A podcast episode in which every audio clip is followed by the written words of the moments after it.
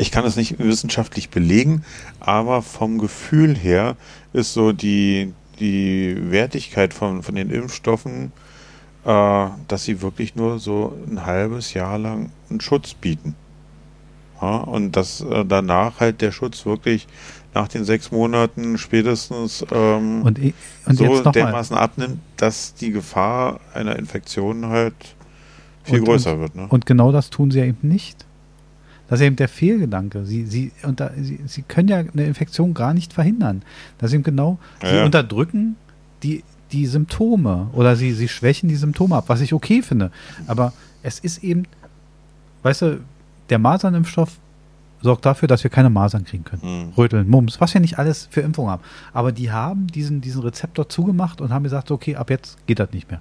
Mhm. Und da würde ich einen Sinn drin sehen. Aber ich sehe genau diesen Punkt bei diesen Omikron oder bei diesen Impfstoffen für Corona eben nicht. Und jetzt will man mir erzählen, ich muss mich hier jedes halbe Jahr impfen lassen, damit ich grob einen Schutz habe mhm. und, und, und. Erreichen tut man die, die Zula oder die, die, die, das Zugeständnis nur darüber, dass man sagt, ja, ansonsten kommst du nicht ins Kino. Also ja, am ja, Ende. aber guck mal, zum Beispiel äh, die, die Begründung, äh, viele äh, führen es ja auch an, äh, Vergleich dazu die Grippeschutzimpfung. Ja. Äh, Mediziner sagen aber auch, diese Grippeschutzimpfung wirkt auch nur so ungefähr ein halbes Jahr. Mhm. Aber dann ist die, die, die Grippewellenzeit, Saison. die Saison dafür vorbei. Und dann kommt der so die Sommerzeit, wo man auch eine Grippe, äh, Grippe bekommen könnte. Aber das ist vernachlässigbar gering. Ne?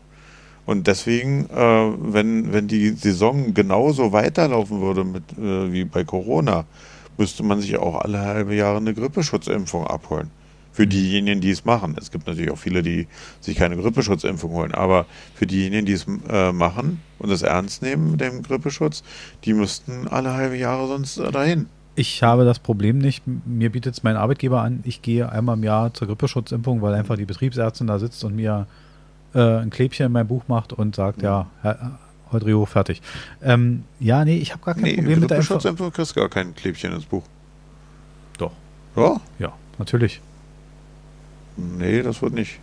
Doch. natürlich. Aber gut, okay. Ich kriege, okay. meine Betriebsärztin macht so ein Klebchen rein und kringelt. Aber ist egal. Ähm, wenn ich kein Impfbuch dabei habe, gibt sie mit Klebchen auch mit.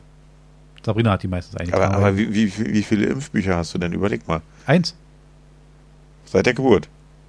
Nee. ich bin ja irgendwann mal verschoben worden und deswegen, nein. Also, nein, es ist wirklich so, ich habe Ausgesetzt worden, genau, genau, im Körbchen und, ja. weißt du, ich bin diesen Trupp, diesen Fluss drunter getrieben ja. im, im Weidenkörbchen. Und, ähm, nein, ich habe ein zweites irgendwann mal und, und ähm, seitdem, nein, die, da kommt halt, ich lege da auch keinen Wert drauf. Und ich ja. vergesse auch oft dieses Impfbuch und ich habe auch schon zweimal dieses Klebchen auf Arbeit vergessen. Eben braucht das nicht alles. Ähm, aber nochmal, ja, ich habe ja nur gesagt, das ist auch wahrscheinlich eine Gefühlsgeschichte mit diesem, mit dieser Unsicherheit und, mhm. und so und, und wahrscheinlich müsste man es einfach auch ein bisschen besser erklären und, und also man ist auch in einer, in einer Außenarbeit mit diesen Grippe-Geschichten und Corona-Geschichten, man ist da sehr schlecht mit. Mhm. Also man bräuchte auch bloß reale Zahlen gegeneinander halten und man bräuchte auch bloß sagen, hören Sie zu, wenn das, was du jetzt sagst, zum Beispiel mit der Grippesaison und so weiter, mhm. wenn man einfach mit mehr Erklärung reingehen würde oder wenn man einfach mit, mit etwas klareren Richtlinien reingehen würde, würden die Leute wahrscheinlich da auch gar nicht so ein Riesenproblem mit haben. Aber mhm. es gibt immer so ein, mach es so, das ist der richtige Weg mhm. und der andere ist der falsche Weg. Also man, mhm. man wird in so eine, und deswegen gibt es überhaupt Querdenker. Deswegen gibt es diese Bewegung überhaupt, weil sie sich drangsaliert fühlt. Ich meine, die sind das ist komische Argumente zu sagen, ja, aber ich hätte ja dann nicht, ich darf ja da nicht ins Restaurant und so weiter. Ja, richtig, weil du eine Gefahr darstellst. Äh, Problem finde ich halt auch äh, Querdenker. Äh, also äh, dieser Begriff ist jetzt absolut nur noch negativ belastet durch äh, diese Corona-Pandemie. Äh, ja, weil die meisten Nazis waren. Ja, Quer, Querdenker hatte für mich früher eigentlich dann eher so den Eindruck, dass man nicht verbohrt in eine Richtung guckt, sondern halt auch mal über den Tellerrand hinaus hm, äh, sich guckt. Ne? So, genau. so, so, nach dem Motto, nee, die, die Erde ist keine Scheibe, sondern ja. ist eine Kugel. Das wäre ja. damals ein Querdenker gewesen. Ne? Genau, da würde sich jetzt mein, mein Kollege sehr drüber freuen über diesen Ansatz, weil er genau das gesagt hat. Es gab schon durch die Medien gesteuert und durch viele gesteuert hm. eine, eine Veränderung dieses Begriffes. Ja, ja. Also der wurde jetzt plötzlich zu einem negativ besetzten Begriff, der eigentlich überhaupt nicht, man darf ja mal anders denken. Das muss Ja. in, einer, in, einer, in einer demokratischen Gesellschaft auch f- erlaubt sein. Um und auch irgendwo weiterzukommen, muss man halt auch mal einen anderen äh, Weg nehmen. anderen Natürlich. Weg nehmen. Und da, da, trotz allem, wie gesagt, meine Ambivalenz mit den, mit den Impfstoffen, die ist weiterhin Ja. da. Ähm, es wirkt auch nicht alles sehr gut geführt. Und dementsprechend habe ich da noch ein Problem mit. Haken wir mal Impfstoffe ganz kurz ab. Ich würde ganz schnell das letzte Thema bringen. Ganz schnell. Ja, aber zackig hier. Aber jetzt Dann hau mal einen raus. Rappel, Zappel und ich sag dir, das wird ein gutes Thema. Luisa Neubauer hat vor Gericht einen Sieg errungen. Und zwar hat sie den Autor Akif Perinci, das ist der Mann mit den Katzenkrimis, der von Katzenkrimischreiber zum Nazi-Ideologen wurde Mhm. und jetzt für jeden, der nicht Nein sagt, sich auf eine Bühne stellt und dummes Zeug erzählt von irgendwelchen Abstammungs- Hm. Und so weiter.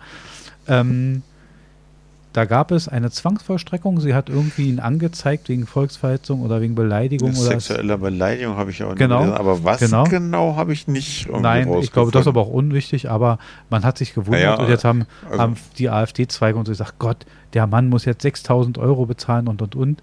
Ja, ich glaube, das ist nicht der Schadensersatz und das Schmerzensgeld. Ich glaube, das war deutlich geringer. Das waren, das waren glaube ich, insgesamt 10.000 Euro Genau. und 1000 6.000. war die reine, reine Summe, ne? die, die Genau. angesetzte Summe.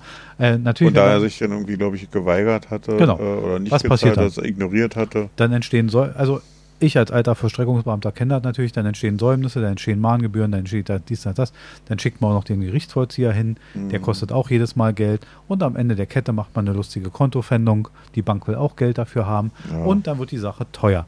Ich sage zu Recht, man muss, wenn, entweder man, man nimmt diesen Rechtsstaat an, Ja.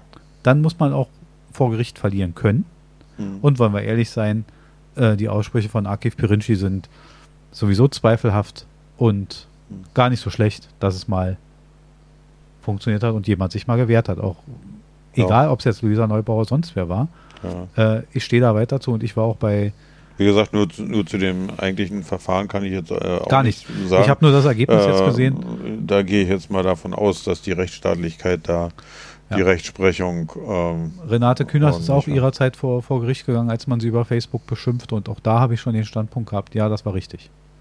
Bleibe auch bei. Also, also sexuelle Belästigung, Beleidigung in der untersten Schublade gehören nicht in die Öffentlichkeit und jeder, der sich da wehrt, macht es auch richtig. ja, und nur weil Also- sie in der Öffentlichkeit stehen, Keine Berechtigung, sowas Ja. aushalten zu müssen.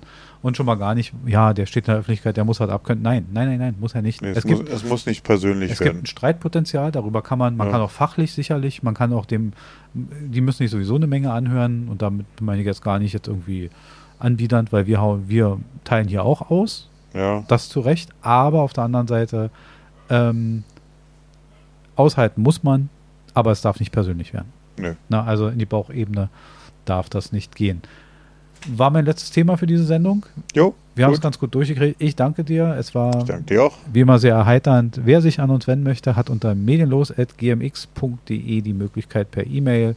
Wir haben aber auch einen Instagram-Account. Eine DM ist da auch jederzeit möglich. Und das war's vom Marathon-Wochenende aus Berlin. Wir haben keinen Podcast-Marathon gemacht, um euch zu schützen. Und wir sind diesmal raus. Bis zur nächsten Sendung, die heißen wird Feindbild Auto.